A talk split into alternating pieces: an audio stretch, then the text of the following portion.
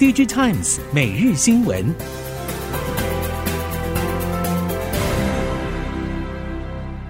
听众朋友您好，欢迎收听 DigiTimes 每日新闻，我是袁长杰，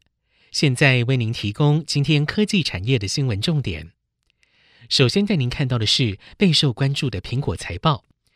苹果发布了二零二三财政年度第二季财报，营收九百四十八亿美元，下滑百分之二点五，是连续第二季下滑。不过表现已经优于外界及苹果自己的预期。而这一次最大的亮点是 iPhone 的销售与去年同期相比，仍有百分之一点五的成长。相较于整体手机市场的衰退，已经算是惊喜。而印度可以说是贯穿了整个财报会议。执行长 Tim Cook 表示，iPhone 的成长部分要归功于新兴市场的表现，这当中包括印度。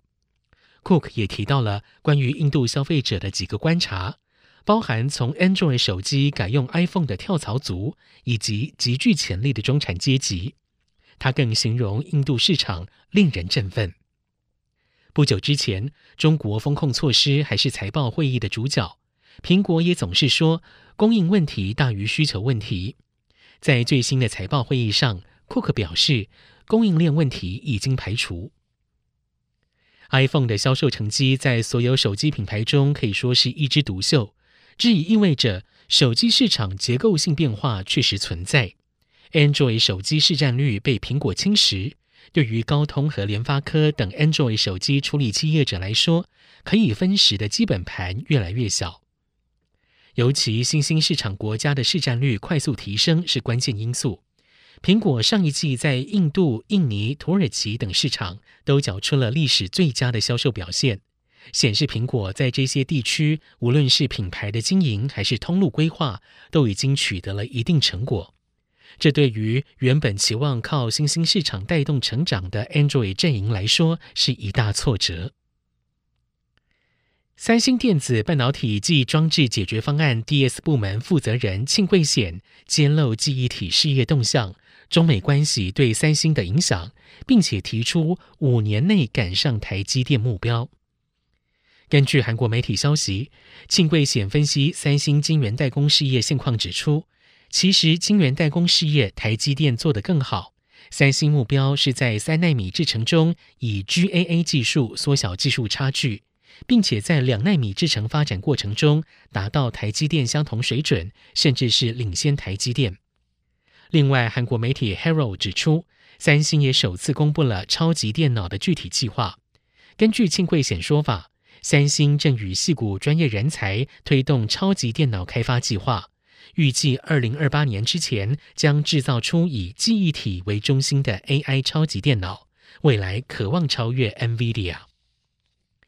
对于三星的宣誓，半导体设备业者表示，三星的信心喊话在预期中。但是，二零一九年三星宣布千亿美元投资大计时，就喊出要取代台积电。至今，双方差距反而越来越大，而且进入了三纳米制程世代，三星的接单能力也没有提升。值得注意的是，三星更首度直言，自家 AI 伺服器将超越 NVIDIA。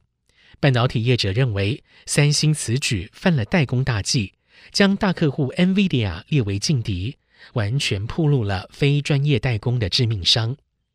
NVIDIA 上一代 RTX 三十系列采用三星八奈米制程，但是去年下半年不止 RTX 四十系列回归台积电，A 一百八百、H 一百、H 八百也都由台积电代工。如今三星又直言要与 NVIDIA 比拼争利。光凭这一点，未来恐怕难再吸引 NVIDIA 全面转单。接下来看到 NAND Flash，NAND 原厂亏损减产，期望推动涨价等状况已经是事实。根据近期全球三大记忆体厂公布的最新财报估算，合计亏损金额已经达到了八十三亿美元。如果加上了威腾、凯霞等其他原厂，合并亏损幅度将超过百亿美元以上。群联执行长潘建成表示，NAND 产业已经没有空间向下砍价，预期原厂扩大减产规模的机会持续上升。如果价格无法止跌，不排除有原厂面临破产危机。群联第一季合并营收为新台币一百点七八亿元，季减百分之十八。但是受惠于产品组合及减少低价接单，如电竞等相对高价值产品出货成长，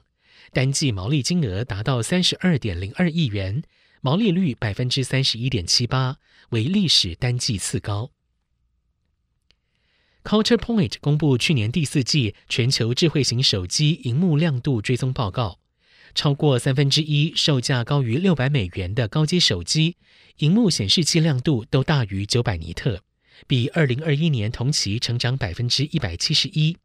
而中阶与低阶手机也都呈现了越来越亮的趋势。随着 HDR 显示技术发展与高画质影像内容大量出现，业者对于显示器的重视程度也不断上升。而荧幕亮度之所以越来越高，与制造商希望提供消费者更清晰的画质，进而提升市场竞争力有关。但是因为太亮的荧幕使用久了，还是会造成视觉疲劳，伴随手机电量消耗增加，所以多数厂商也进行软体技术研发，以求透过软硬配合，在清晰与舒适之间取得最佳平衡的荧幕显示亮度。在全球显示器产业中，印度是新崛起的黑马。除了将引进台厂全创光电的技术之外，同时也与二十家南韩企业签立 MOU。未来在面板产业的发展上，印度是否能与中国比拼？对此，业界人士分析，LCD 面板产业的技术门槛其实已经逐渐低于投资门槛。印度除了基础建设还不够成熟之外，包括社会结构、行政效率以及语言等，都会影响业者的投资意愿。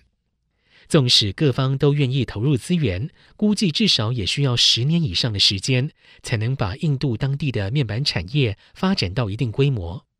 但届时在产能上是否能与中国比拼，还在未定之数。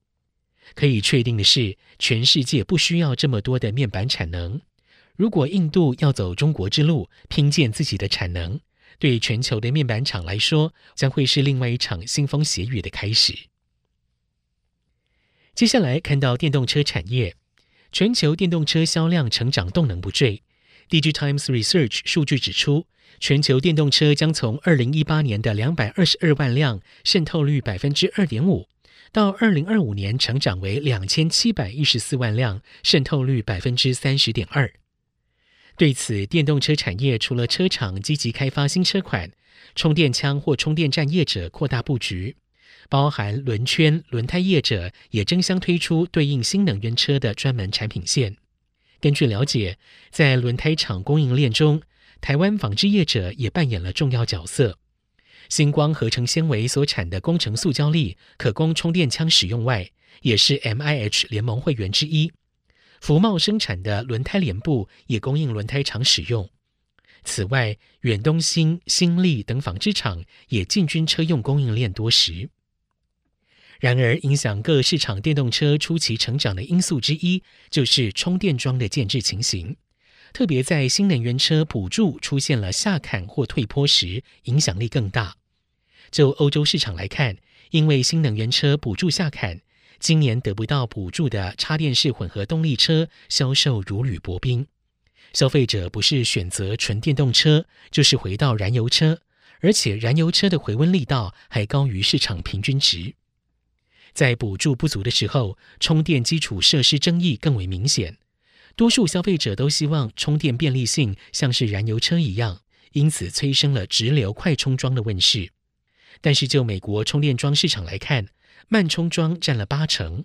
依国际能源署统计，欧盟二十七国范围内大约四十八万个充电桩，交流慢充达到四十二万个，占了百分之八十七，也限制了电动车的发展。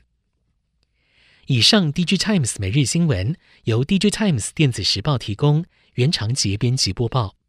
谢谢收听。